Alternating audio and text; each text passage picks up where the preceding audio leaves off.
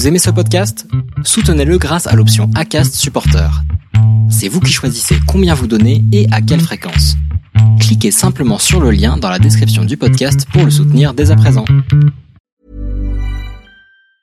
Many of us have those stubborn pounds that seem impossible to lose, no matter how good we eat or how hard we work out. My solution is PlushCare. PlushCare is a leading telehealth provider with doctors who are there for you day and night to partner with you in your weight loss journey. They can prescribe FDA-approved weight loss medications like Wagovi and Zepbound for those who qualify. Plus, they accept most insurance plans. To get started, visit plushcare.com slash weight loss. That's plushcare.com slash weight loss. Allez, c'est parti. Euh, Aujourd'hui, podcast avec euh, Olivier. Euh, Olivier, je suis très content de te recevoir parce que ça fait un moment que, je m'étais mis dans ma, petite liste de personnes que j'aimerais inviter. Olivier Bessy, sociologue du sport, loisirs, tourisme, professeur aussi. Euh, tu as tu as de multiples casquettes, mais aussi auteur de nombreux ouvrages. Euh, je suis vraiment très content de te recevoir parce que la sociologie autour de la course à pied et du sport en général, c'est un, c'est un sujet, je trouve, qu'on- dont on parle finalement pas assez souvent. Et euh, je suis très content qu'on ait ce temps-là ensemble pour pour que tu nous présentes toutes les toutes les études et tout ce que tu as pu faire depuis maintenant de nombreuses années autour de, de ce sport. Comment vas-tu, Olivier? Très bien, pleine forme. Bon, bah on est en, cette fin d'année et aujourd'hui on enregistre le, le jour de mon anniversaire.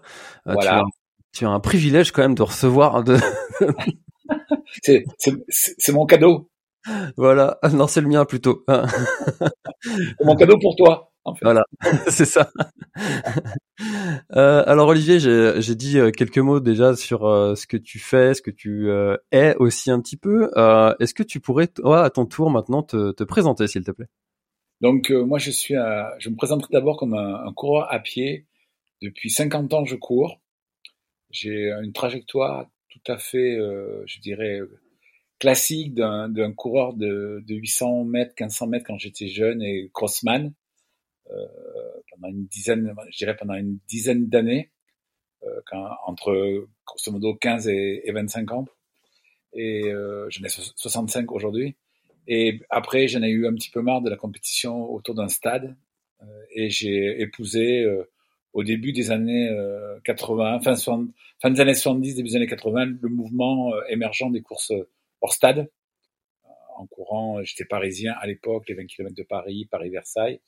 Et puis j'ai continué durant les années 90, 2000 à, à faire des marathons. J'ai fait le marathon du Médoc en 1985, c'était mon premier euh, marathon, enfin pas en 85, en 89 pardon, quand je suis arrivé à Bordeaux, j'étais à Paris au début.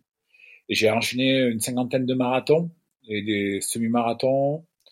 Et, euh, et après, quand je suis arrivé à la Réunion en 2000, euh, j'ai vraiment plongé dans la course, euh, la course nature et, le, et le trail. Et j'ai fait euh, le Grand Raid de la Réunion euh, la première fois en 2000 et une deuxième fois en 2001, ce qui m'a donné envie d'é- d'écrire mon, mon livre sur mon premier mon premier livre sur le Grand Raid qui date de 2002. Sachant qu'en 94, j'avais écrit un bouquin sur le marathon du Médoc euh, qui s'appelait 10 ans de fête parce que je trouvais que c'était un bel un bel événement aussi au- très original. Et le Grand Raid, j'ai trouvé aussi ça très très chouette parce que c'était très très ouvert, très accessible, très euh, très identitaire par rapport à Lille. Et je suis resté huit ans à La Réunion et j'ai épousé la, la vague émergente du trail euh, donc dans les années 80, les années 2000 pardon. Et après quand je suis rentré à Pau, euh, ben, je me suis intéressé à l'ultra trail du Mont Blanc et je continue à courir des ultras un peu partout dans le monde. J'ai une ouais j'ai une dizaine d'ultras à mon actif et une cinquantaine de trails euh, courtes et moyennes distances. Et puis euh, là, depuis depuis euh, 2018 où je me suis pété le tendon du quadriceps, j'ai arrêté la compétition parce que je pense que j'avais trop tiré sur la corde, comme on dit, trop tiré sur le tendon, et maintenant je me contente de courir pour le plaisir, le bien-être, la forme, l'émerveillement, des belles couleurs du soir, une respiration, presque une méditation, euh, en privilégiant toujours quand même la course en milieu naturel, euh, dans la campagne paloise, mais aussi beaucoup euh, sur les coteaux et dans la montagne pyrénéenne. Voilà, pour faire, euh, pour faire simple, et, et je continue à écrire des choses sur la course à pied. Voilà. Ça te manque pas l'ultra? Si ça me manque.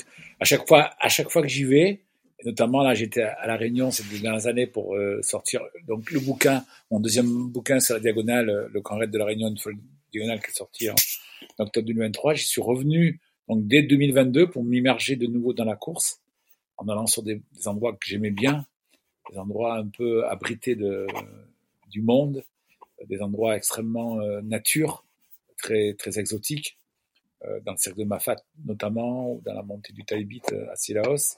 Et c'est vrai que ça, quand je les vois, quand je les vois ou quand je vais au départ ou quand je suis à l'arrivée, ça manque, c'est clair. Ça manque parce que c'est dans l'ultra, on, on, on, crée un lien avec euh, l'environnement naturel et humain, c'est-à-dire avec les autres coureurs, avec les bénévoles.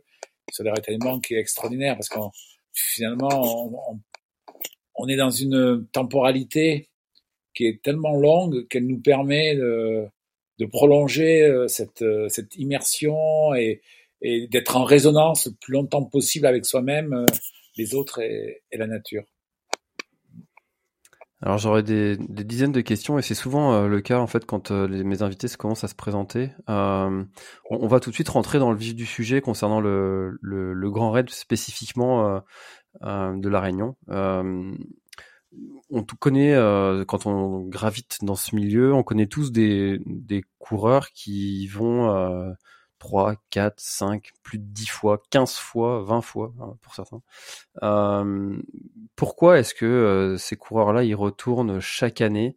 Euh, Qu'est-ce qui fait que parce que moi j'avais fait un petit calcul rapide que j'aime bien faire quand quand on est ultra trailer et qu'on aime ce sport, on peut difficilement euh, quand on a une vie euh, sociale euh, classique, qu'on travaille, que voilà, et qu'on a des capacités physiques qui sont celles que celles que dont sont lotis à la maximum de, de coureurs, on peut faire difficilement plus que deux à trois ultras par par an.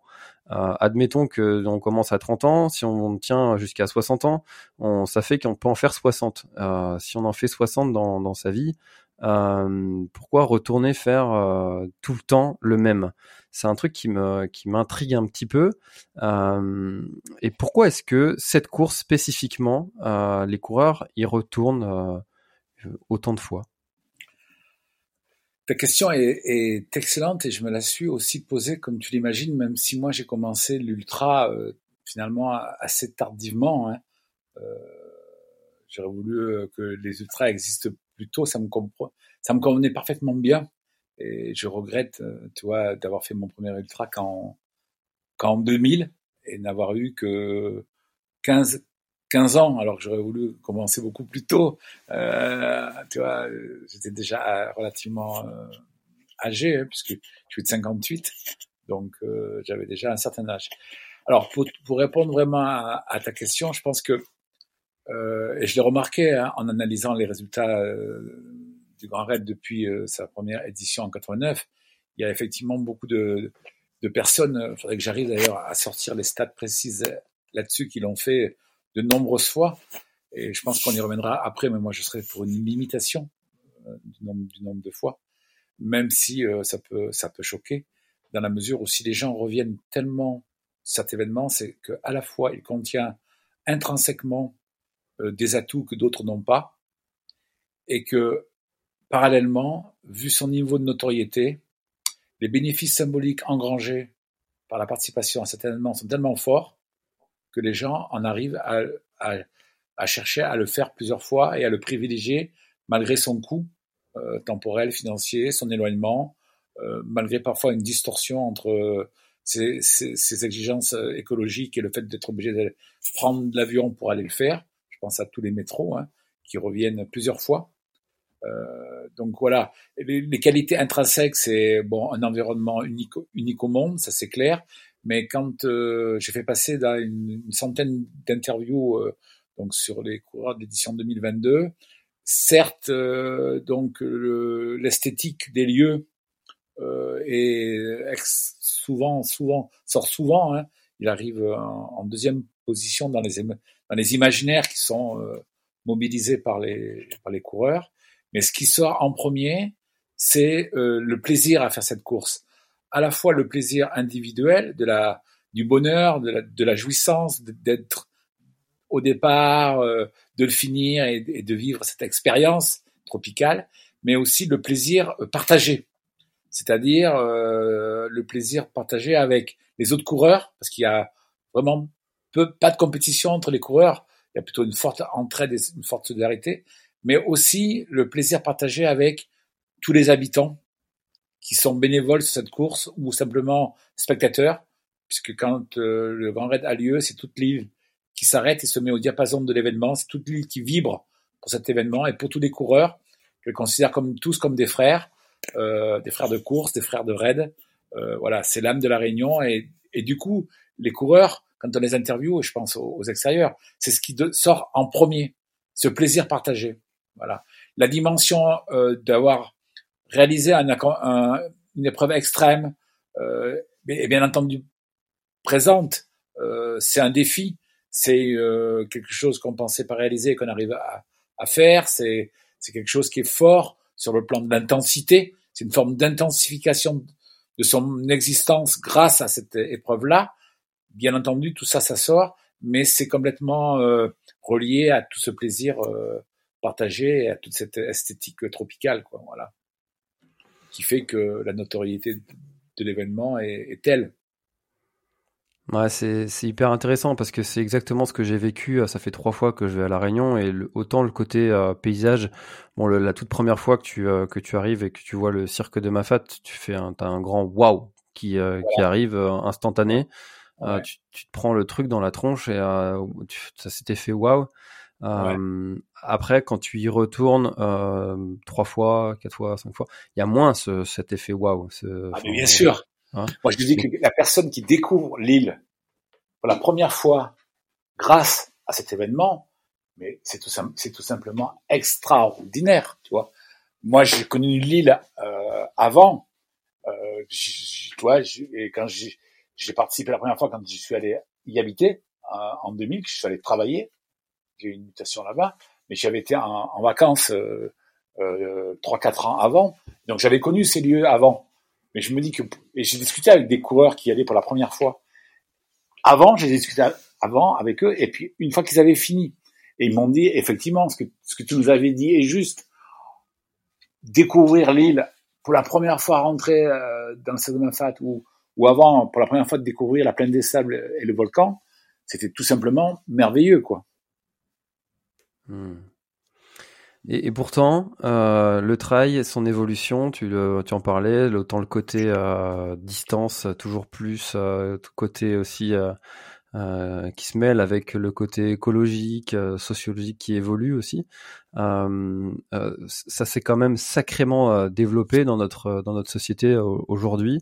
Et on, on, prend souvent cet exemple de euh, il y a quelques années encore, quand on faisait deux marathons par, par an, euh, on était euh, quelqu'un d'assez d'assez fou et puis on, les professionnels de santé ne recommandaient pas d'en faire plus. Aujourd'hui, on est un peu dans le toujours plus pour certains. comment est-ce que tu as vu cette évolution? Disons que le, le, toujours le toujours plus, hein, le, le, toujours plus d'ultra, le toujours plus de distance, le toujours plus de dénivelé, le toujours plus loin, c'est les valeurs de l'hypermodernité. L'hypermodernité, c'est le paradigme sociétal qui nous gouverne aujourd'hui. Hein, c'est une forme de, de démesure, de surenchère permanente, d'illimitisme. Hein, c'est courir sans limite. C'est le titre de mon, de mon tome 2 là. Euh, de 68 à nos jours, c'est ce qui pousse les gens dans leur mode de consommation en général au jeu. C'est ce qui les guide et dans leur mode de consommation sportif en particulier et dans la course à pied d'une manière euh, encore plus précise et dans le trail de manière encore plus euh, plus forte et notamment dans tout ce qui est ultra quoi. Donc euh, on est bien dans cette dimension là aujourd'hui qui reste extrêmement dominante. Hein. C'est vivre l'expérience la plus intense, la plus extrême, celle qui va nous permettre de garder des souvenirs inoubliables toute notre vie, qui fabrique en nous comme un, une espèce de tatouage intérieur. Donc voilà, c'est ça qui est dominant aujourd'hui, mais on s'aperçoit que la société, elle évolue aussi et que l'hypermodernité, elle est travaillée aujourd'hui à, à, ses marges, à ses marges pour l'instant, par d'autres valeurs euh, qui commencent à poindre autour de l'authenticité, du sens de ce que l'on fait, de la spiritualité, de la sobriété. Donc on va et de, et de la, donc de la protection de l'environnement, Donc on va du coup chercher à peut-être être moins dans le toujours plus, et, mais plutôt être dans le dans le mieux. Hein. On, va, en faire moins, mais on va les faire mieux. On va voyager, mais on va rester plus longtemps dans les endroits où on va. Donc il y a une, ça rejoint les nouvelles modes de consommation, les nouvelles formes de voyage où on, veut continuer à profiter, mais différemment, euh, en, en, évitant d'être dans, dans, toujours plus. Dans le sujet toujours plus, il y a un, sujet qui en ce moment là euh, affole un peu les, réseaux sociaux. Euh, c'est le sujet du prix des dossards, euh, notamment pour les courses les plus célèbres et renommées. Il y a une nouvelle pratique, notamment qu'a adopté le, les Templiers, qui est de mettre un dossard finalement à un prix peu cher entre guillemets pour les X premiers coureurs. Puis après le prix, hop, il s'envole pour les suivants. Euh, ça affole un peu les, les, réseaux sociaux et puis quand on voit l'UTMB qui est voisine les 400 euros, euh, je crois qu'ils sont à 450 cette année, non? euh, je, je, crois que c'est 398, mais je me trompe peut-être. Ah, euh, ouais. Enfin, on y viendra aux 450. je leur fais confiance. Euh, quel, et finalement, les, les, les courses sont quand même pleines, remplies. Euh, Est-ce que ce sujet, c'est finalement un vrai sujet? Est-ce que c'est un Est-ce que c'est un vrai sujet? Parce que comme c'est plein. Oui, c'est bien sûr que c'est un vrai sujet. Pourquoi? Ben, Pour deux raisons. La première, c'est que si le prix des dossards augmente, c'est que euh, forcément les gens qui organisent, euh, pour, pour beaucoup, ils se disent, euh, il, y a une forte, y a une forte demande, je peux augmenter le prix, cette demande, elle sera toujours là. Si on prend l'UTMB, c'est clair, ils ont beau augmenter le prix, il y a toujours de plus en plus de monde qui se bouscule au, au portillon. Pourquoi? Parce que, comme je le disais tout, tout à l'heure, ces événements atteignent une telle notoriété qu'ils n'ont plus de prix. Et que les gens sont, payés, sont prêts à payer n'importe quelle somme pour avoir un dossard et le terminer et pouvoir dire j'ai fait du TMB. Parce que les bénéfices euh, de cette, euh, réussite sont incommensurables et socialement extrêmement valorisés. Donc voilà, c'est beaucoup plus difficile pour le petit trail de, de qui lui euh, n'a pas la même visibilité dans les médias et va être beaucoup moins valorisant socialement.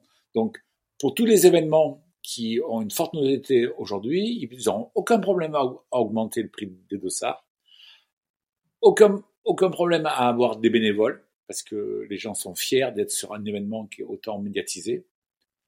Donc il y a, y, a, vraiment des catégories différentes aujourd'hui euh, d'événements dans la course à pied et dans, et dans le trail qui fait que les gens peuvent se, les gens peuvent se, peuvent se permettre d'augmenter, d'augmenter les prix. Voilà. Après les, les coureurs, euh, euh, c'est eux qui font les choix, les choix finaux, mais il y a l'inscription à la, à la course, il y a aussi tous les équipements associés. Le, le budget d'un ultra trailer aujourd'hui, il est quand même élevé, quoi. C'est qui l'ultra trailer Hein? C'est qui l'ultra trailer ah ben, déjà, il se définit au, au pluriel, euh, mais il a quand même des caractéristiques sociologiques qui sont assez intéressantes à, à pointer parce que elles ont, elles ont évolué sur les, sur les 20, sur les 20 dernières années où l'ultra s'est quand même développé. Donc, des années 2000, 2010 et là encore au début des années 2020, c'est majoritairement un homme. Euh, je parle sur les ultras. Hein. Hmm on est à 12% de femmes euh, sur le Grand Raid de la Réunion et sur le TMB depuis, depuis 20 ans, ça bouge pas. Euh, bien entendu, plus, plus, euh, moins la distance va être forte entre elles et plus les femmes vont être nombreuses, plus ça s'extrémise et moins il y a de femmes. Et on culmine à 10-12%. Voilà. au début, elles étaient absentes. Elles sont venues sur des territoires masculins, mais ça se stabilise aujourd'hui. J'explique tout ça dans le dernier bouquin sur la, sur la diagonale. Hein. C'est euh, finalement, elle, ne se pense pas capable de faire cette chose-là. Socialement, il y a une espèce de, de barrière culturelle euh, qui les empêche euh, d'aller sur ce registre-là, qu'elle considère encore davantage comme quelque chose de, de masculin. Ce n'est ni un obstacle physiologique, ni un obstacle temporel, ni un obstacle financier, même si ces, ces deux obstacles peuvent jouer.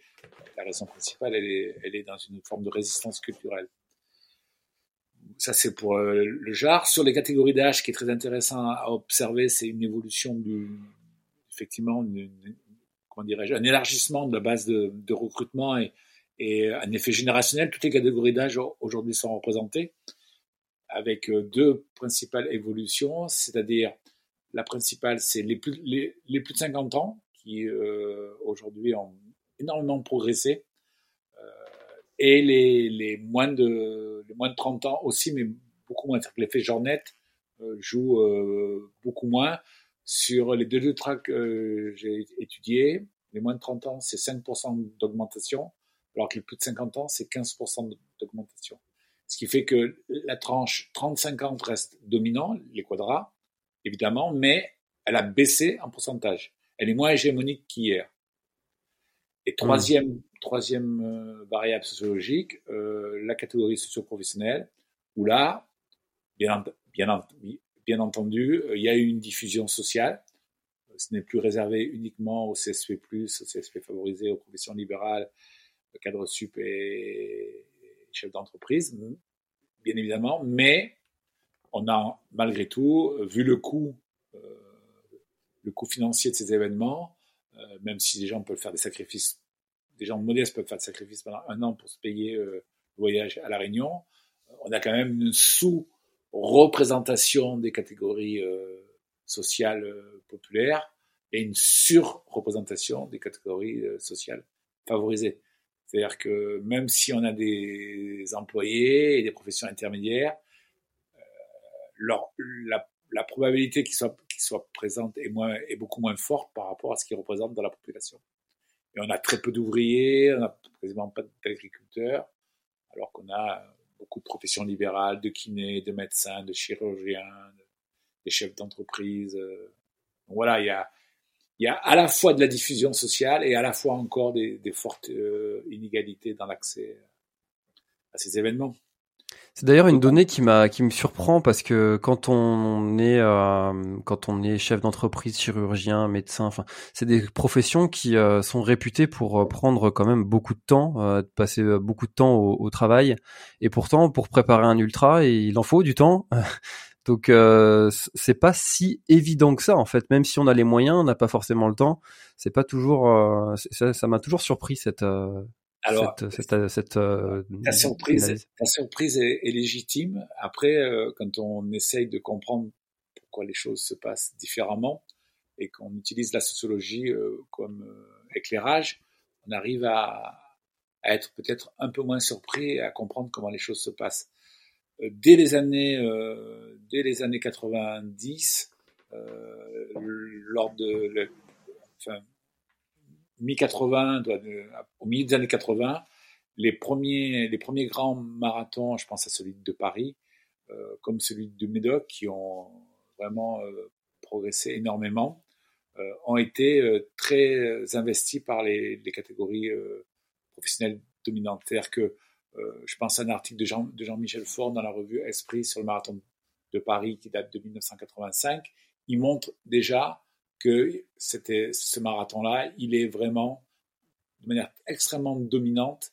Euh, les participants sont des, des, personnes issues des milieux sociaux favorisés. Pourquoi Ça rejoint ce que les analyses de Ehrenberg sur le culte de la, de la performance. C'est-à-dire qu'aujourd'hui, il y a une espèce de, de transfert euh, chez ces catégories-là de la production de leur existence, que ce soit dans le travail, où on va rechercher à être performant, comme dans le, dans le loisir, dans le marathon et dans les ultras, qui, constituent une, espèce de prolongement à la façon dont on se pense, et, notamment en, étant le plus performant possible. Et ces courses fonctionnent sur une logique de la performance. Et, ces personnes-là vont extrêmement se valoriser parce qu'elles se pensent comme ça, alors que les autres se pensent moins, enfin les catégories défavorisées se pensent moins comme ça. C'est pas qu'une question d'argent, c'est c'est où tu places le curseur. Qu'est-ce qui est la norme pour toi? Qu'est-ce qui a du sens pour toi? Qu'est-ce qui te valorise? Donc ces personnes-là, à partir du moment où ça a du sens socialement, culturellement, elles vont se donner les moyens. C'est-à-dire qu'à la limite, moins tu as de temps, moins, moins tu as de temps, mais plus tu vas t'organiser pour en avoir. C'est-à-dire qu'il y a des, des marathoniens ou des trailers qui n'hésitent pas à se lever à 6 heures du matin pour aller courir jusqu'à 9 heures. Parce que ce sacrifice temporel-là, il a tellement de sens, il va tellement dégager de bénéfices derrière, qu'on va, va le faire. Le temps est élastique, le temps est très relatif. Profession libérale, il peut commencer à l'heure qu'il veut le, matin, il peut se prendre un créneau entre midi et deux le temps qu'il veut et il finit plus tard le soir. Et pour faire les déplacements sur les événements, il se met en vacances comme il veut. Donc, certes, il travaille beaucoup, mais il a une maîtrise de son temps qui est nettement supérieure. Et c'est ça qui fait que le paradoxe tombe. Hmm, c'est hyper intéressant parce que euh, ça met en, perspective un petit peu euh, tout ce qu'on tout ce qu'on peut voir euh, comme ça d'un premier abord. Est-ce que tu dirais que la, les sociétés, enfin la société ou les sociétés se sont aussi adaptées et comment est-ce que les, les territoires aussi s'adaptent face à, l'expansion du nombre d'événements aussi qui, qui, qui est en train de de, se produire. On en parlait un petit peu en off, il y a de plus en plus d'ultra. Euh, comment est-ce que euh, la société de manière générale s'adapte à ça? Alors, il y a l'adaptation de la société, l'adaptation des territoires. On peut, on peut essayer de. Alors, forcément, ces deux adaptations sont liées parce que le territoire est dans la société, mais si on prend l'adaptation euh, finalement à la demande sociétale, l'offre aujourd'hui, elle correspond à cette à cette demande de, performance, d'extrême, d'intensité son mode d'existence, de passer d'un coureur ordinaire à un coureur extra, extraordinaire, hein, ce que j'explique dans les bouquin sur la diag, à un héros, en, somme. C'est le processus d'héroïsation de, de la vie ordinaire. Euh, c'est euh, sortir de, de, la monotonie euh, de sa vie quotidienne. Donc ça, ça cette réponse-là, elle est fournie aujourd'hui par l'offre pédestre, hein, que ce soit euh, sur les marathons, les, les, les ultramarathons, les, ultra-trails. C'est un premier point. Sur le plan territorial, ce qui est intéressant à observer, c'est que euh, avec l'hypermodernité, euh, l'offre a répondu à la, demande, mais les territoires se sont aussi euh, adaptés dans la mesure où la concurrence euh, des territoires entre eux euh, liée à cette logique économique de la performance, elle, considère, concerne aussi les territoires qui euh, se sont retrouvés dans l'obligation euh, finalement d'augmenter leur attractivité touristique et résidentielle pour devenir des territoires à la fois fréquentés dans les périodes touristiques, mais aussi habités pendant toute l'année, euh, pour pas être trop mort dans les mortes saisons, et on se sont dit que l'événementiel sportif, c'était un bon moyen. Et pas que l'événementiel sportif compétitif au niveau ultra médiatisé, type Tour de France, euh, euh, Jeux Olympiques, parce qu'on sait, on sait que c'est réservé à, d'abord c'est ponctuel et que c'est réservé qu'à certaines, à certains lieux, qu'il faut payer très cher pour les avoir, mais plutôt ce que j'appelle des événements participatifs ouverts au plus grand nombre, patrimoniaux, identitaires, c'est-à-dire pensés par rapport à l'identité d'un, territoire. Le Natural Games à, à Millau, le FIS à Montpellier, euh, l'Ultra Trail du Mont Blanc à Chamonix, euh, le Grand Raid à la, à la Réunion et, et plein d'autres encore qui finalement euh, font quoi habiter un peu d'élite, mais surtout beaucoup de masse. Les champions représentent que 5%. Et à travers ces événements-là, finalement, les territoires, ils rentrent dans cette compétition hyper moderne euh, en, en, utilisant des techniques de marketing territorial pour euh, finalement vendre euh, leur image, améliorer leur image, leur notoriété, grâce à cette dynamique événementielle. Donc, ça fait 30 ans qu'on est dans cette dynamique-là, sauf qu'aujourd'hui, bien entendu, l'approche euh, du marketing, elle, elle, continue, mais elle est de plus en plus concurrencée. Il y a une forme de tension aujourd'hui dans les territoires entre des événements extrêmement marketés pour valoriser le territoire et des événements qui vont plus être éco-responsables. C'est-à-dire que chaque territoire est confronté à une, équation qui est attractivité sur durabilité. Si je deviens trop attractif, si mes événements amènent trop de monde, je nuis à, ma durabilité parce que j'augmente l'empreinte écologique très fortement pendant la, la durée de ces, de ces, événements.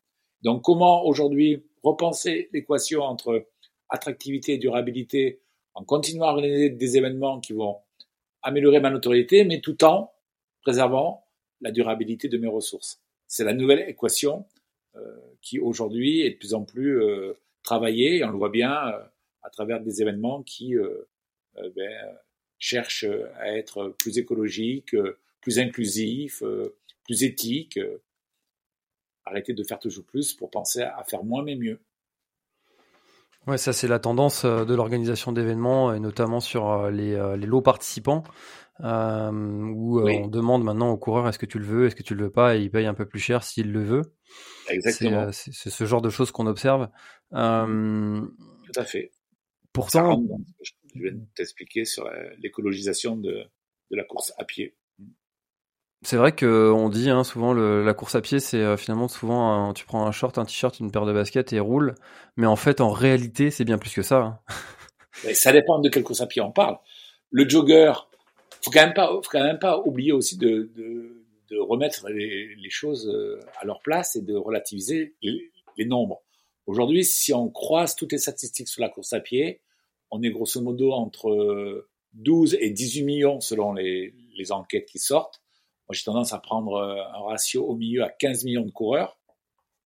Euh, et encore, c'est difficile à dire parce que euh, ces coureurs, c'est aussi souvent des randonneurs, des gens qui font du vélo, donc tu les, tu les comptes où? Tu les comptes dans la rando, dans le vélo, dans la natation, dans le triathlon, dans la course à pied? Bon, admettons qu'il y ait 15 millions de gens qui courent assez régulièrement en France. Le nombre de compétiteurs, tout confondu, hein, marathonien, ultra-marathonien, trailer, ultra-trailer, euh, tout ce que tu veux, il dépasse pas les 3 millions.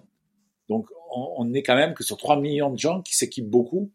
Euh, les 12 autres millions, ils peuvent aller faire un, jogging dans le parc de leur, euh, de leur cité à moindre coût la majorité des coureurs ne dépensent pas beaucoup d'argent pour courir.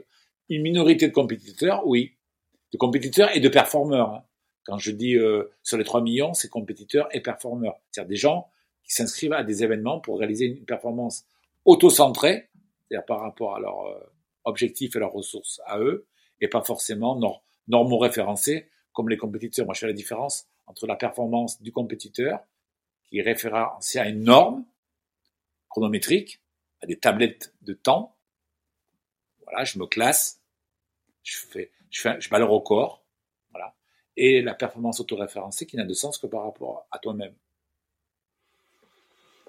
On parlait d'environnement. Euh, il y a des choses qui viennent comme ça, comme je l'ai cité, euh, de façon euh, presque automatique et qui viennent tout de suite en tête, notamment sur le, le choix du t-shirt. Je recevais récemment l'organisateur du marathon des sables sur le podcast. C'est qui, et, et, c'est plus Boer, c'est ça? Non, non, non, c'est Cyril Gauthier maintenant. Qui, euh, qui, a repris la main euh, et qui était euh, donc lui à la tête de, du Half Marathon des Sables. Il a fait partie de l'organisation du Marathon des Sables pendant longtemps aussi. Euh, et, et, en fait, il nous expliquait que justement sur le sujet de, de l'environnement, parce que le Marathon des Sables c'est quand même un événement qui a un impact assez important. Euh, il avait euh, des actions de, de, prévention et de pour réduire l'impact que les participants ont durant l'année. Et c'est des choses comme ça que qui, qui, sont mises en place et auxquelles on ne pense pas euh, d'un premier abord. Qu'est-ce qu'il y a d'autre comme ça que les grands événements euh, mettent en place et qui qui sont peut-être moins intuitifs et visibles? À quel niveau? Ah, je sais, je sais pas justement. Je cherche des idées. est-ce qu'il y a des choses, des, des, en fait, euh, le fond de ma question, c'est euh, comment est-ce que euh, un événement peut être le, le plus éco-responsable possible à partir du moment où il fait venir des gens sur son territoire, potentiellement de loin? Qu'est-ce que, quelles sont les, les, les, actions? Est-ce qu'il y a des actions qui sont communes et qui sont peu visibles? C'est bien tout, tout, tout, le problème auquel sont confrontés ces grands événements, que ce soit le marathon des sables, la Réunion, parce que euh, suspendu à l'aérienne déjà, euh, c'est l'événement aujourd'hui qui a la plus grosse empreinte euh, écologique. Euh, loin, loin devant euh, l'ultra trail du Mont Blanc, et pourtant l'ultra trail du Mont Blanc n'est pas n'est pas un, exemple d'écologie euh, réussie, même s'ils font plein d'efforts au niveau des déplacements une fois sur place. Ils ont un plan de transport, ils, ont un discours euh, éco-responsable depuis le début dans une vallée extrêmement polluée euh, et avec de plus en plus de monde qui vient des quatre coins de la planète. Euh, ils ont une mondialisation de leur public bien plus importante que celle de que celle de de la de la Réunion, mais comme euh, à la Réunion la moitié des gens viennent en avion, euh, plus les spectateurs et les accompagnants, enfin les, gens qui viennent avec en famille, faudrait, enfin, j'ai pas les moyens de faire une comparaison précise en, en kilos, euh, en tonnes, en tonnes carbone, mais voilà, c'est des événements qui, quel que soit le, discours qu'ils peuvent tenir, euh, ne sont pas forcément euh, exemplaires sur le plan environnemental. C'est une évidence. Pour être davantage éco-responsable, il faudrait qu'il soit beaucoup plus euh, sobre dans sur le plan de l'environnement, à, travers les transports, les déchets, l'alimentation, les boissons, tout ce que tu veux. Mais aussi, pour moi, l'éco-responsabilité, elle n'est pas que sur l'environnement, elle est sur le social et sur la, dimension inclusive, sur le, prix d'accès euh, à l'événement, les dossards, le coût des hébergements, etc., etc. Donc toute la dimension inclusive, sociale, mais aussi la dimension culturelle, le respect du patrimoine, euh, et la dimension économique, euh, en privilégiant une économie plus, euh, je dirais, redistributive, solidaire, et non pas une, économie qui va faire faire des profits toujours aux mêmes, aux mêmes acteurs. Moi, je travaille beaucoup aujourd'hui sur comment dépasser la charte hein, ou l'éco euh, ou l'éco gobelet, hein, euh, mais sur un vrai cahier des charges qui euh, critérise un, certain, nombre d'indicateurs pour voir avec des échelles de points qu'on peut, peut, marquer sur chaque indicateur, pour voir au final le niveau d'éco-responsabilité atteint. On est sur une démarche, sur un processus, hein, c'est clair, dans lequel il faut essayer de progresser d'année en, en année. Ça qui est intéressant aujourd'hui, c'est passer du déclaratif, de la, juste de la charte, du greenwashing, à comment je, je réussis à construire un cahier des charges qui prenne en compte le maximum d'actions possibles je peux mener dans un processus, année après année, sur mon événement, en, me faisant évaluer chaque année par quelqu'un d'extérieur, parce que sinon, euh, c'est extrêmement subjectif. Et voilà, actuellement, je, travaille sur deux, trois trails en France sur cette question-là, pour les amener à, progresser euh, sur ce registre, qui est un vrai sujet, de, un vrai chantier aujourd'hui. Ouais, c'est intéressant parce que le, label, par exemple, Trail Runner Foundation, euh, qui, qui, est intéressant, mais je trouve qu'ils vont pas assez loin en fait dans le. Non, mais moi c'est ça, je trouve qu'ils vont pas assez loin du tout. Ils restent sur des grandes, des grandes euh, conseils, considérations, mais euh, ils sont, ils vont pas, ils vont pas assez loin, c'est clair. Ouais, c'est, enfin voilà, c'est pour ça que le Grand du Finistère n'y est pas parce que. mais charte, charte, tout ce qui est charte et label, ça va pas assez loin. Faut vraiment travailler sur des cahiers de charges et réaliser des études de retombées économiques sociale et environnementale. Et c'est qu'à partir de là qu'on va voir où on est bon, où on est moyen, où on est mauvais, où on peut progresser, qu'est-ce qu'on peut faire. Voilà. Donc euh, aujourd'hui, chaque événement essaye de, de, grappiller des idées à droite, à gauche, mais il n'y a pas une vraie démarche. Donc comment établir cette vraie démarche? C'est un travail de scientifique. Et après, il y a des circuits qui se créent. Euh, le circuit euh, trail, trail by train ou le World Major Trail là, euh, où il y a des grandes déclarations euh, avec le Swiss Canyon Trail hein, sur euh, l'environnement, l'éthique, la sobriété, mais c'est pas en, en, se déplaçant aux quatre coins de la planète qu'on va résoudre le problème. Et quand je vois euh, qui est déjà à 8000 inscrits et qui pense à en avoir le double, euh, il n'a d'éco-trail que le nom.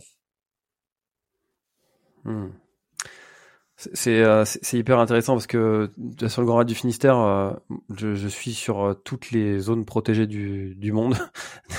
On a Natura 2000, Conservatoire du Littoral, Parc national régional, plus l'Office national des forêts et d'autres organisations un peu plus indépendantes des associations. Et donc forcément, on est soumis à, à, un nombre de participants qui est, qui est très réduit, restreint, et ça donne un peu un côté familial à l'événement qui, qui, est très chouette et qui me plaît beaucoup. Euh, et c'est vrai que quand on voit euh, le voisin qui arrive à plus de 10 000 participants, euh, ou, enfin, on se demande comment c'est possible et, euh, et d'en arriver là, quoi. Et, et où est la, la limite là-dedans, quoi? Est-ce que euh, Mais si tu veux, moi je pense que tu te poses les, effectivement les, les, bonnes questions. Je pense que aujourd'hui, il va, il va falloir installer davantage de contraintes et de dire aux organisateurs, voilà, de par euh, la zone dans laquelle vous, vous, êtes, et plus il y a de zones protégées, et plus il faut aller dans ce sens, il faut limiter le nombre de coureurs. Il faut, il faut mettre des limites, quoi. C'est pas, euh, c'est pas open, c'est pas open, euh, open sans arrêt. Quand je vois, euh, là, toi, j'étudiais sur, sur la Réunion, si tu prends depuis le début le nombre de coureurs, si tu cumules toutes les courses, mais c'est énorme. C'est énorme, c'est énorme. Cette année, il y avait, pour la première fois, plus de 7000, on a passé la barre des 7000 inscrits sur les quatre courses. On est à 10 000 à Chamonix, on est à 15 000 au Templier, qui est dans la même logique. C'est une logique du toujours plus. Ils cherchent à, à, rentrer le plus d'argent possible avec les, avec les dossards.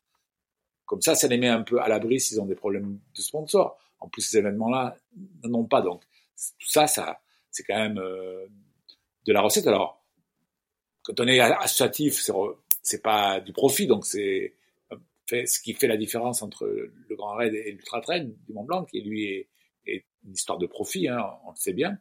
Donc voilà, moi je pense qu'il faut aussi peut-être se dire que ces grands événements-là, eh bien, l'organisation interdit de, s'inscrire, par exemple, plus de trois fois. Vous l'avez fait trois fois. Nous, on veut pas que les effectifs augmentent, mais on veut laisser la, la possibilité à d'autres personnes de le faire. Vous ne pouvez pas être égoïste et penser qu'à vous. Donc voilà, on limite le nombre, on limite le nombre de fois. On limite peut-être aussi, peut-être qu'un an sur deux, on peut aussi jouer sur le temps, un an sur deux, pas tous les ans. On peut aussi jouer sur l'espace avec des départs et des arrivées à d'autres endroits que toujours au même endroit, ce qui permettrait une équité territoriale plus importante. Donc il y a plein d'idées comme ça. On, peut faire des prix qui, qui euh, décroissent en fonction des prestations que l'on que l'on choisit. On peut, comme vous le faites vous sur le Grand Raid euh, donc du Finistère, demander aux gens d'être autonomes sur leur euh, sur leur ravito, euh, sur leur alimentation. Voilà, c'est plein de petites mesures comme ça euh, euh, qu'on peut mettre en, en, œuvre. On peut démarketer aussi, on peut moins moins communiquer. voilà, moi j'ai listé une vingtaine de mesures qu'on peut mettre en, en, œuvre pour rentrer dans cette dans cette démarche là. Mais en même temps, euh, et je te le disais en, off avant l'enregistrement, euh, l'objectif du podcast, c'est d'inciter justement les, les, mes contemporains à, à, se bouger, à se défier. À... Et on sait que l'inscription à un événement, ça va engager euh, euh le, le, coureur sur, euh, sur bah, potentiellement plusieurs mois. Et et du coup, ça veut dire que si on limite le nombre de participants, ça veut dire qu'on va limiter le nombre de dossards que les gens vont pouvoir prendre au total et peut-être euh, moins inciter les gens à se mettre au sport. Euh, donc c'est un équilibre quand même qui est à trouver euh, pour que tout ça se, soit harmonieux. Je pense pas, et je pense pas, François. Je pense pas. Je pense pas dans la mesure où ce qui va permettre les gens au sport, c'est pas la possibilité de participer à ce type d'événement c'est une éducation euh, physique euh, de la maternelle jusqu'à l'université. Euh, même l'université, c'est déjà trop tard. Je pense que le rapport positif et durable que tu peux créer à la pratique sportive, il se construit dès le plus jeune âge, à l'école, dans ta famille, dans les clubs. Donc ça, c'est vraiment totalement autre chose. Par contre, aujourd'hui, limiter la, possibilité de s'inscrire à, un événement, c'est aussi peut-être permettre à d'autres de se développer un petit peu plus et qui, qui aimeraient, qui ont du mal. Donc c'est peut-être aller vers une meilleure distribution de la demande, un meilleur équilibre sur l'ensemble d'un territoire. Et euh, euh ben, un département devrait, devrait veiller à ça, par exemple. Euh, et pas, il, devrait, il, y a des régulations qui ne se font pas et qui devraient se faire. Euh, on peut pas laisser la logique économique du profit tout régenter. Euh, on doit aussi euh, réfléchir à comment peut-être donner euh, plus de chance à certaines courses qui sont sur des territoires qui sont peu euh, attractifs aujourd'hui de l'être davantage euh, en les aidant. En les aidant voilà, moi je pense que si quand moi j'entends les, les, les du Grand Raid dire si on diminue, aujourd'hui on est à 7000 à 7000 au, au total et ils sont ils, ils frisent les 3000 inscriptions à la, à la, à la diagonale. pendant longtemps, c'est resté en dessous des, des 2500. Euh, ils avaient limité à 2500. Ils ont dépassé ça. Dis, il faut même redescendre à 2000. C'est trop de 2500. Euh, et là, 7000 au total, le, stade de la Redoute, je sais pas comment tu l'as vécu, mais moi, ça fait 20 ans que je vais à, la Redoute. C'était plus la fête familiale euh, d'autrefois. C'était la foire du trône. Donc, c'est l'événement qui perd son âme. Ils tiennent un discours sur le côté humain, l'âme de cet événement-là, et il laisse s'accroître les effectifs, notamment sur les trois autres courses qui gagnent beaucoup plus de terrain encore que, que la diagonale. Trail de Bourbon, la Mascareigne et les Ambrocal Trail. Donc, attention, attention à ça. Je pense qu'il faut arriver à se dire comment je limite. Et si jamais les dossards sont pas suffisants pour équilibrer un budget, parce que c'est leur argument, eh bien, demandons à la puissance publique de financer davantage l'événement et de participer ainsi à la transition environnementale. Parce que s'il y a moins de monde qui vient, c'est moins de monde qui prend l'avion. Mais bien entendu, en face, tu as le lobby des hôtels, des restaurants, des transporteurs, qui eux, plus il y a de monde qui vient, plus, plus ils font d'argent. Donc c'est un problème de, de, de couplage, découplage entre logique économique, logique sociale, logique environnementale. Et tout l'enjeu, il est là. Ouais, puis on peut pas, enfin, on peut difficilement demander à une collectivité de, de supporter des frais qui sont dus à euh, moins d'inscrits. si euh, cet événement s'inscrit dans leur si leur politique est sur euh, d'améliorer la, la, transition environnementale, et si mon événement va dans ce sens-là, je peux demander à être un peu plus subventionné parce que je m'inscris dans la politique de cet événement. Aujourd'hui, un événement, il peut pas aller contre la politique du du territoire sur lequel, dans lequel il est inscrit. Sinon, il se, il se finance tout seul à l'aide du privé. Tu vois? Hmm. mais, tu, mais tu peux pas avoir le beurre et l'argent et l'argent du beurre. Après, les événements qui sont euh, ultra euh, sponsorisés, enfin sponsorisés, subventionnés plutôt euh, que sponsorisés par les collectivités, il n'est pas non plus excessif et énorme parce que quand, quand je discute avec d'autres organisateurs de trail modestes, bon, les, les, subventions qu'ils touchent sont souvent, euh, c'est peanuts, quoi. Ils passent plus de temps à, faire le dossier qu'à compter les sous, quoi.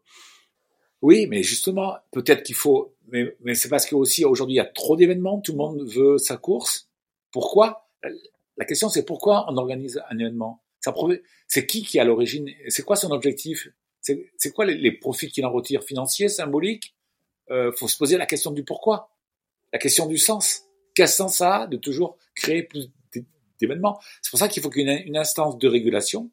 Et, aujourd'hui, un département, il peut pas financer tout le monde. Euh, effectivement, il y a une baisse des financements publics. Donc, ça, veut dire avoir une vraie politique, faire des choix et dire voilà, votre événement, ben, on le subventionnera que si, si, si il répond à tel et tel critère. Et, et l'autre, ben non. Donc, vous, vous disparaissez, ou vous autofinancez, vous allez chercher des partenaires euh, euh, marchands. Voilà. Je pense qu'il faut repenser complètement la question de la création et de la régulation des événements sportifs. L'éco-responsabilité, c'est pas qu'un mot, c'est aussi toute une, démarche. Euh, c'est un équilibre qui est, qui est subtil, et, mais la démarche de, de la création de la charte, ou du moins de, des actions concrètes que tu souhaites mettre euh, en place, sur lesquelles tu travailles, euh, c'est hyper intéressant parce que au moins on a des, des réponses concrètes, des éléments mesurables, chiffrables, qui, qui, qui, vont permettre d'aller dans, dans le bon sens. quoi. Parce que là, si chacun il veut être son truc. Qui vont, qui vont permettre après à l'événement d'être davantage demandeur et exigeant vis-à-vis de son financeur. Je travaille sur le VAR Verdon Canyon Trail, par exemple, euh, qui pendant des années euh, a été au, sommet, euh, quand il s'appelait la Grande Course du Verdon ou l'Ultra Trail du Verdon, et après il a commencé à baisser. Ils ont été chercher le département pour s'en sortir. Sauf que le département, il leur a dit, OK, moi je veux bien vous aider les gars, mais faut, il faut que vous innoviez sur votre, sur votre, sur votre concept. Du coup, eh bien, on, on travaille sur, sur la dimension éco-trail. Et là, le, du coup, le département, il se dit, OK, ça nous convient, et il les aide davantage, mais aussi parce que ce nouveau positionnement les a amenés à avoir plus de coureurs, tout en, tout en gardant euh, une limite, euh, une jauge à ne pas dépasser les, les 1000, euh, les 1000 coureurs sur les quatre, sur les quatre courses. Donc voilà. Donc tu vois, c'est, je pense qu'il y a un travail à faire avec le financeur pour voir dans quel sens il, il veut aller pour essayer de trouver un équilibre et des accords et une cohérence, une cohérence en fait, euh, je dirais, entre le concept et le partenaire. Et pour mettre tout ça en place, euh, ça demande euh, des compétences, du temps. Est-ce que tu as vu une tendance à la professionnalisation du métier de l'organisation? Alors aujourd'hui, euh, elle commence effectivement à poindre à travers des, des formations de type des DU Trail, comme, il y en a un à l'université de Grenoble, que j'ai fait, des, diplômes universitaires euh, sur le, sur, euh, qui sont vraiment centrés sur le trail et l'organisation et le management de, euh, de trail. Sur le ministère, ça c'est plutôt université, ce ministère jeunesse et sport, je pense qu'il y a des choses aussi qui se font euh, à travers la Fédération française d'athlétisme. Euh, donc il y a, il y a bien ce besoin qui aujourd'hui émerge, mais il est loin d'être comblé, satisfait, dans la mesure où on a beaucoup d'empirisme et d'amateurisme, et que la plupart des organisateurs organisent des événements par passion. Ils ont été eux-mêmes coureurs et ils ont envie de, continuer de leur passion en tant qu'organisateurs. Euh, ils ont envie de faire, connaître leur, territoire qu'ils aiment. Euh, ça, c'est une, logique, euh, je dirais, sportivo, passionnelle, très publique, très territoriale. Et puis il y en a d'autres qui font ça pour faire du business. On le sait très bien. Et on a ces deux grands types d'organisateurs qui, se, qui aujourd'hui dans le champ euh, et, qui, cohabitent plus ou moins bien. L'organisateur qui fait ça pour le business, il est un peu mal vu. Euh, pourquoi? Parce que quand on organise un concert, euh, ça va, c'est ok de, vivre de ça. Un festival, on n'est pas choqué de voir que les organisateurs du festival vivent grâce à l'organisation de leur événement. Pourquoi est-ce que les organisateurs de, de course à pied euh, euh, qui sont professionnels sont, mal vus? Alors, si je prends Amaury Sport qui organise le, marathon de, Paris, quand on voit ce qui est devenu le marathon de Paris, euh, ils ont beau le verdir, et on est à 50 000 arrivants, donc on est presque à 60 000 inscrits. On ne peut pas dépasser certaines. Ils sont mal vus lorsqu'ils dépassent certaines limites. Les critiques du marathon de Paris n'ont jamais été aussi importantes que l'année dernière. Les critiques de l'UTMB n'ont jamais été aussi importantes que l'année dernière. Parce qu'à un moment donné, la, logique du business les amène à dépasser les bornes, les limites. Et du coup, là, ils, créent beaucoup de, beaucoup d'externalités négatives sur leur événement, au détriment, bien entendu, au détriment, de, enfin, pour maximaliser la, la, logique économique, ce qui leur fait euh, perdre en, en, image. Voilà, ça c'est ça c'est clair. Mmh. Alors après, moi je m'intéresse pas aux, aux, grands événements euh, culturels type concert, mais je pense que ils, ils, vont être dans la même dans la même ligne de mire, c'est-à-dire que euh, on, on, va pas pouvoir aussi continuer à. Moi, je vois le festival de jazz à Marcillac là, qui est près de chez moi, qui attire euh, énormément de monde. Il commence à y avoir aussi euh, une critique de certains acteurs locaux qui trouvent que ça perturbe trop l'écosystème. Hein.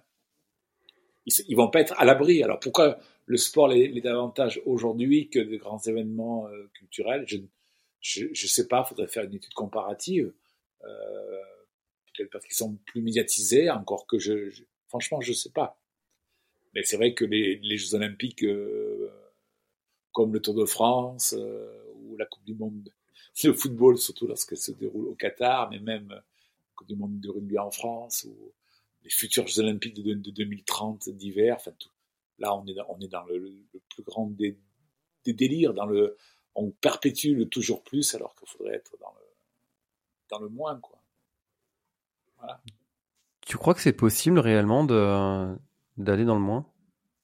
Ben c'est très difficile parce qu'on s'est habitué à un modèle de parce que ça remet en cause notre modèle de consommation tout simplement on a toujours consommé plus et on a été habitué à vouloir toujours faire plus et même quand on, tu demandes comment l'événement s'est passé le critère numéro un c'est il y avait du monde cette vrai. notion de, de, monde de gigantisme de toujours plus de monde la qualité de, comme si la qualité d'un événement se faisait au nom non elle se fait à la qualité de l'accueil que tu offres aux gens qui viennent la qualité des prestations que tu leur offres.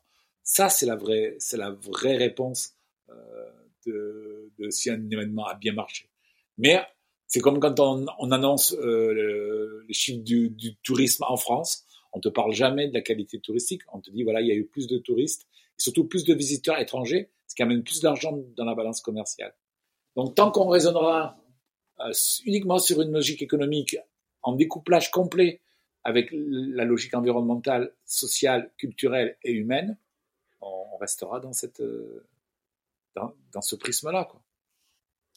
Avec Sur le Grand Raid du Finistère, il y avait un élément qui, était important pour moi, c'était la note que les coureurs donnaient à l'organisation. Euh, et ça, c'est un truc que je mets en avant euh, maintenant. Euh, comme la note est bonne, je, je, le mets facilement en avant avec le petit 9,4 sur 10 qu'ils nous ont donné les, les coureurs. Et, et, je suis très content de mettre ça en avant. Hein? Ils, ils, ont donné combien en moyenne? 9,4 sur 10. 9,4 sur 10. Alors, après, ouais, tu vois, tout dépend des critères. Chaque événement, lorsqu'il fait ce genre d'évaluation, utilise les critères qu'il veut il n'y a aucune harmonisation. Donc, on peut difficilement comparer une note d'un événement euh, mise à un et une note mise à, un autre, puisque les critères d'appréciation ne sont pas les mêmes. Mais il en demeure que 9,4 sur 10, c'est un bon score. Voilà. tu vois ce que je veux dire? Si j'étais revenu avec cette moyenne-là euh, quand j'étais étudiant, mes parents auraient été contents. Hein. oui, oui, oui, bien sûr. Mais ce que je veux dire, c'est que faut faire attention aux chiffres parce que c'est toujours relatif comment ils sont fabriqués. Euh, tu vois, on est encore dans une logique quantitative hein, pour apprécier les choses, tu vois. Oui, bien sûr. mais c'est c'est marrant parce que le, ce que tu dis sur les, le nombre de coureurs, c'est incroyable. C'est un peu euh, qui aura la plus grosse et euh, à chaque fois on demande euh, qui, enfin il y a combien de participants? Ah ouais, 1003. Ah ouais, ouais, bah ouais. Mais en fait, vaut mieux vaut mieux 15 services pour 100 coureurs que un service pour 1000 coureurs quoi. Exactement. Hmm. C'est ça et ça fait tout autant de travail euh, pour l'organisateur euh, qui apporte tous ces services-là, quoi. Pour, euh, ouais, mais je pense que là, on est, à, on, est à, on est à un point de bascule. C'est-à-dire que la tension, la loin tension qui existe aujourd'hui entre, dans un, au niveau de l'événement entre finalement euh, augmenter son, euh, son pouvoir d'attractivité pour un territoire parce qu'il va faire venir du monde. Et donc, s'il fait venir du monde, il génère du flux économique de l'emploi et il est bien vu par les acteurs locaux. Et la contrepartie euh, éco-responsable qui est de dire ah, oui, mais attention, parce que à trop créer de flux, eh bien, on, on, génère des externalités négatives. Hmm. Est-ce que tu peux revenir euh, sur euh, les résultats de, de, tes études, sur qu'est-ce qui est important sur, pour un coureur quand il vient sur un événement? Alors, il y a, y, a, y a plusieurs choses, hein, mais ce qui, est, ce qui est, à mon avis, extrêmement euh, dominant, c'est l'accueil. C'est l'accueil, c'est euh, l'humanité qui est, euh, c'est ce qui fait le, succès du Grand Raid aujourd'hui, ce, ce côté humain.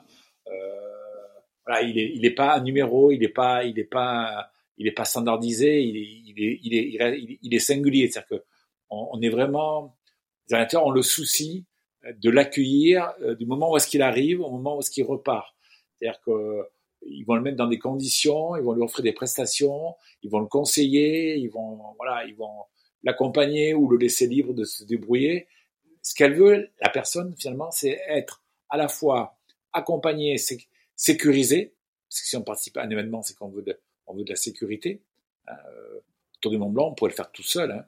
Euh, le Marais de Réunion aussi, mais on, euh, voilà, on veut être sécurisé et puis on veut être surtout dans une grande communion médiatisée. Hein. Donc voilà, c'est ça, c'est ça qu'il recherche, mais en même temps, il veut aussi être libre de ses mouvements, de choisir euh, quand est-ce qu'il arrive, quand est-ce qu'il repart, où est-ce qu'il va dormir, euh, qu'est-ce qu'il va manger, euh, s'il vient seul ou accompagné, s'il a envie d'être licencié ou pas. Donc je pense que ce qui fait aujourd'hui le succès d'un événement, c'est c'est l'équilibre qui peut paraître paradoxal entre finalement la liberté d'action que peut avoir la personne, à laquelle il tient, parce que c'est son mode de vie qui cherche à être euh, comme ça. On cherche aujourd'hui à être le plus libre, même si on se met de plus en plus de contraintes, ce qui est quand même assez paradoxal, toi. Et ce côté euh, organisation. Euh, ces, ces, grands événements sont des organisations, ce sont des aventures, mais extrêmement organisées, sécurisées, domestiquées, balisées. Voilà comment je pourrais expliquer ça. c'est euh, c'est vrai que c'est euh, c'est un, un paradoxe et c'est une, une, gymnastique encore une fois qui est qui est assez complexe à, à gérer pour, pour l'organisateur, mais en tout cas. Euh, oui, tout à fait.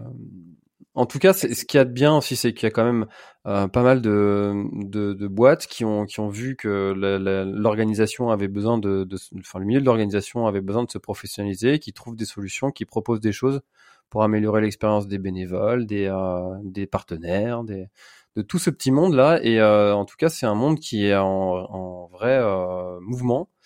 Oui. Et côté participant aussi, il y, a, y, a, y a de belles choses qui, à mon avis, se, se, feront. Et comment est-ce que tu vois, si tu avais une petite, une petite prédiction à faire, comment est-ce que tu vois ce, ce, monde évoluer et si tu avais une tendance que tu que aimerais dessiner, comment est-ce que tu, enfin, admettons, si tu devais décrire un UTMB dans 20 ans, comment comment ce serait? C'est difficile, hein que je me suis que je me suis pas posé. Je, c'est très, c'est ah, ça demande de faire de la prospective. Hein. Faut, faut croiser les, faut croiser les données, euh, différentes enquêtes, les différentes prévisions démographiques, économiques, euh, sociologiques. C'est très difficile de répondre à cette question. Je t'avoue que l'UTMB dans 20 ans, est-ce qu'il existera, est-ce qu'il existera encore? C'est la première question qu'on peut se poser. Est-ce qu'il sera, est-ce est-ce sera toujours dans cette même logique ou est-ce qu'il aura mis de l'eau dans son vin? Est-ce qu'il aura finalement essayer d'être un peu plus un peu plus écologique euh, qu'il est, un peu plus social. Euh, est-ce qu'on sera toujours sur euh, une logique très marchandisée, médiatisée, mondialisée En fait, voilà, c'est je pense qu'il va aussi suivre l'évolution de la société. Et est-ce qu'aujourd'hui, on est prêt à remettre en cause notre logique économique, capitaliste, mondialisée, qui est sur une logique de profit du toujours plus? C'est elle qui nous gouverne encore aujourd'hui, quoi qu'on en dise. Et donc, euh, je pense qu'il sera, il sera l'UTMB, il sera aussi euh, la résultante de ce que notre société, de la façon dont notre société aura, aura évolué. Et euh, est-ce que les exigences écologiques, est-ce que enfin, la crise écologique, la crise sociale, la crise euh, économique vont, vont faire qu'on va changer de paradigme euh, plus vert, plus plus sensiblement? Ou est-ce qu'on va continuer à rester sur le même paradigme avec quelques petites adaptations à la marge pour se donner bonne conscience? Tu c'est ça le, développement durable aujourd'hui. Le modèle néolibéral, c'est ça, quoi. C'est on est conscient qu'il faut faire attention, donc on cherche à s'adapter un peu, mais on ne remet pas fondamentalement en cause le modèle. C'est-à-dire que le, dernier bouquin de Timothée Paris sur euh, euh, ralentir ou périr, euh, on n'y est pas, quoi, parce qu'il prône une forme de décroissance et on n'y est pas, on n'y est pas du tout. J'ai du mal à y croire à cette décroissance, à la capacité en l'être humain de de, de, réduire du bien-être, enfin du, des services et des, des ouais. J'ai du mal à y croire. Oui, mais, ouais, mais c'est, le problème, c'est cette espèce de surenchère et d'inflation permanente. On a l'impression que le bonheur, c'est d'en avoir toujours plus, de faire toujours plus d'ultra trail, toujours plus de courses. Euh, peut-être qu'un ultra trail ou deux par an, et, non pas trois ou quatre, euh, ou voire même cinq. Je lisais une enquête euh, sur, sur, la Réunion, les gens qui font l'ultra trail, d'après ce qu'ils disent, ils auraient fait sept trails avant pour se préparer dans l'année. C'est énorme, tu vois, en moyenne, quoi. Donc, je, je, comprends pas qu'on puisse en faire autant, quoi. Mais bon, en, même temps, tu as des champions qui donnent pas une bonne image. Mais bon, eux, après, ils sont boostés par leur, euh, obligés par leurs partenaires. Mais quand on enchaîne euh, le trait du Mont Blanc et la diagonale, c'est pas donner un bon exemple en termes de récupération. Encore une fois, c'est vrai que c'est des cas particuliers avec des performances physiques. Euh... Ben oui, et puis du coup, s'ils sont pas bien, ils s'arrêtent, euh, abandonnés parce qu'on est parce qu'on va pas gagner. c'est contre c'est un peu contre l'esprit du sport. Ça. Hmm. Donc moi je trouve que les dérivées économiques elles sont encore extrêmement fortes euh, et que notamment sur les événements les, plus connus. Euh, après euh, il y a d'autres événements euh, comme comme le tien je pense, Marais du Finistère, mais d'autres, hein, l'échappée belle, euh, Swiss Canyon Trail, le T4M, la diagonale catalane. J'en oublie là, mais qui sont en train de réfléchir à d'autres euh, à d'autres modèles ouais, et à arrêter de vouloir croître euh, pour euh, amorcer une forme de, décroissance. Il faut décélérer. On a accéléré pendant des années. Aujourd'hui, il faut décélérer. Mais vraiment. Sous, peine de, polluer euh, encore plus. L'événementiel est à la croisée des chemins. Euh, il doit vraiment réfléchir à devenir beaucoup plus éco-responsable.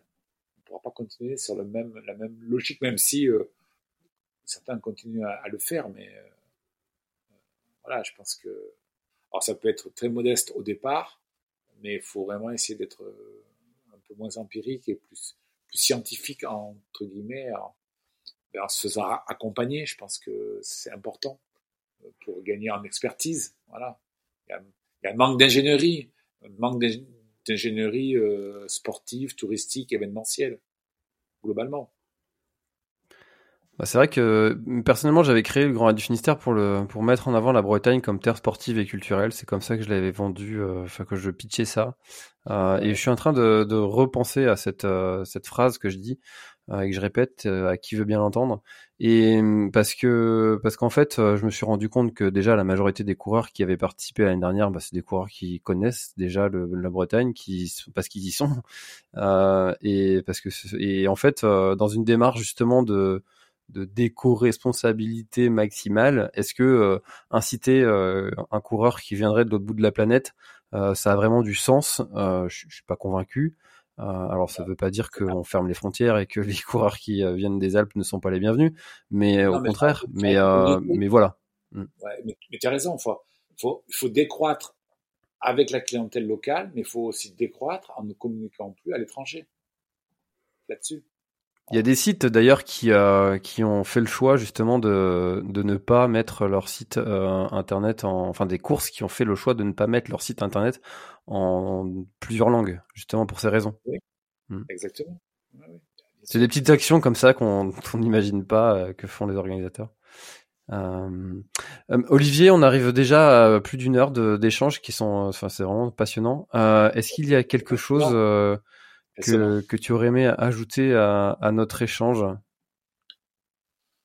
Non, je pense qu'on a déjà eu un, un échange extrêmement, extrêmement euh, fourni. Euh, juste peut-être pour euh, essayer de, de, de, terminer et de conclure en disant que la dynamique aujourd'hui du développement de la, de la, course à pied, elle est, elle est extrêmement riche, extrêmement diversifiée, extrêmement porteuse hein, pour, euh, pour l'ensemble de, des territoires et même pour notre société parce qu'elle génère quand même de la santé. Euh, elle génère une découverte des patrimoines culturels de la France et du monde entier. Donc je pense qu'il faut arriver à conserver cette dynamique, mais il faut peut-être l'équilibrer différemment euh, en disant qu'on ne peut pas être dans toujours plus d'événements et qu'il faut, il faut donc peut-être diminuer la voilure et au sein de chaque événement retravailler les équilibres entre l'économique, le social, le culturel et l'environnemental. Je pense que c'est une question d'équilibre et de mesure, euh, d'harmonie, euh, pour un peu échapper à la surenchère. Moi, je dis stop à la surenchère sportive, stop à la surenchère événementielle, euh, en général, et dans la course à pied, et dans le trail en particulier, il faut vraiment changer de, de fusil d'épaule, utiliser un nouveau prisme réfléchir aux conséquences de notre événement, euh, savoir pourquoi on, l'organise, avec qui on l'organise, comment on l'organise, euh, et pas uniquement être sur une logique euh, quantitative de volume, d'argent. c'est ça moi qui m'anime aujourd'hui et, je pense que les événements qui vont demain davantage réfléchir pour entrer dans cette logique-là auront une meilleure écoute à la fois de la part des coureurs qui sont eux de plus en plus sensibles à, à cela, même si parfois ils s'assoient sur leurs principes. Je pense à tous ceux qui vont faire l'UTMB en se déclarant des grands, des grands écologistes, ou même à La Réunion. Euh, donc je pense qu'il faut vraiment euh, aller dans ce sens, et les coureurs vont nous y inciter, mais aussi les territoires qui commencent à se rendre compte que ben, les, événements génèrent pas mal d'externalités négatives et qu'on ne va pas pouvoir continuer à ce rythme-là et surtout euh, à financer autant vu la baisse des financements publics. Donc il y a des choix qui vont s'opérer et je, dirais que les formes d'éco-conditionnalité à respecter vont devenir de plus en plus euh, importantes. Eh ben, merci beaucoup Olivier pour euh, ce, ce, moment passionnant. Où est-ce qu'on retrouve tes, bouquins si on veut creuser sur certains sujets? Ben, Dans toutes les librairies, donc courir mes, mes, mes, trois derniers ouvrages, donc courir de 1968 à nos jours, tome 1, courir sans, sans entrave aux éditions Kern, qui est sorti en février 2022, qu'on trouve dans toutes les bonnes librairies. J'aime bien ça, dans toutes les bonnes librairies. Le tome, 2, le tome 2, Courir sans limite, qui va sortir là en mars 2024 aux éditions Outdoor et non plus Kern. Donc Outdoor, c'est Trail Endurance, hein, euh, euh, donc euh, un éditeur plus dans la communauté trail qui m'a sollicité pour être édité mon tome 2. Et puis le, le, tout dernier sorti entre les deux tomes qui porte sur le Grand Raid de la Réunion, une faune diagonale aux éditions Orphy, qui est un éditeur réunionnais, qui a, vraiment réalisé un gros travail d'édition. C'est un très bel ouvrage 1 kg, 1 kg 2, 400 pages, 12 chapitres, 150 illustrations et toute l'histoire de cet événement et ces enjeux qui représentent à la fois pour les coureurs, euh, c'est un analyseur de cette fascination pour l'extrême, mais aussi pour euh, le territoire de la Réunion euh, qui est totalement imbriqué dans cet événement. Voilà. Eh ben, je mettrai euh, tous les liens euh, dans, dans, la description et puis euh, puis bah nous on se retrouve euh, bientôt peut-être euh, sur un sur un bel événement, hein, qui sait. ben oui, moi je serais très heureux d'aller voir à quoi ressemble le Grand Raid du Finistère. Eh ben, tu es bienvenu. On, on, se reparle pour pour ça parce que il me semble que à travers ce que tu m'as dit, tu m'as tu as attisé ma curiosité et je dois aller en Bretagne. Là, toi, tu es, tu es basé où en Bretagne? Moi, j'habite à Quimper, mais le Grand du Finistère, c'est autour de la presqu'île de Crozon, dont je suis originaire. Ouais. D'accord. Ben, oui, mais là, toi, je dois aller sur Rennes euh, le début, fin, fin janvier. Donc, euh, à voir si on pourrait pas.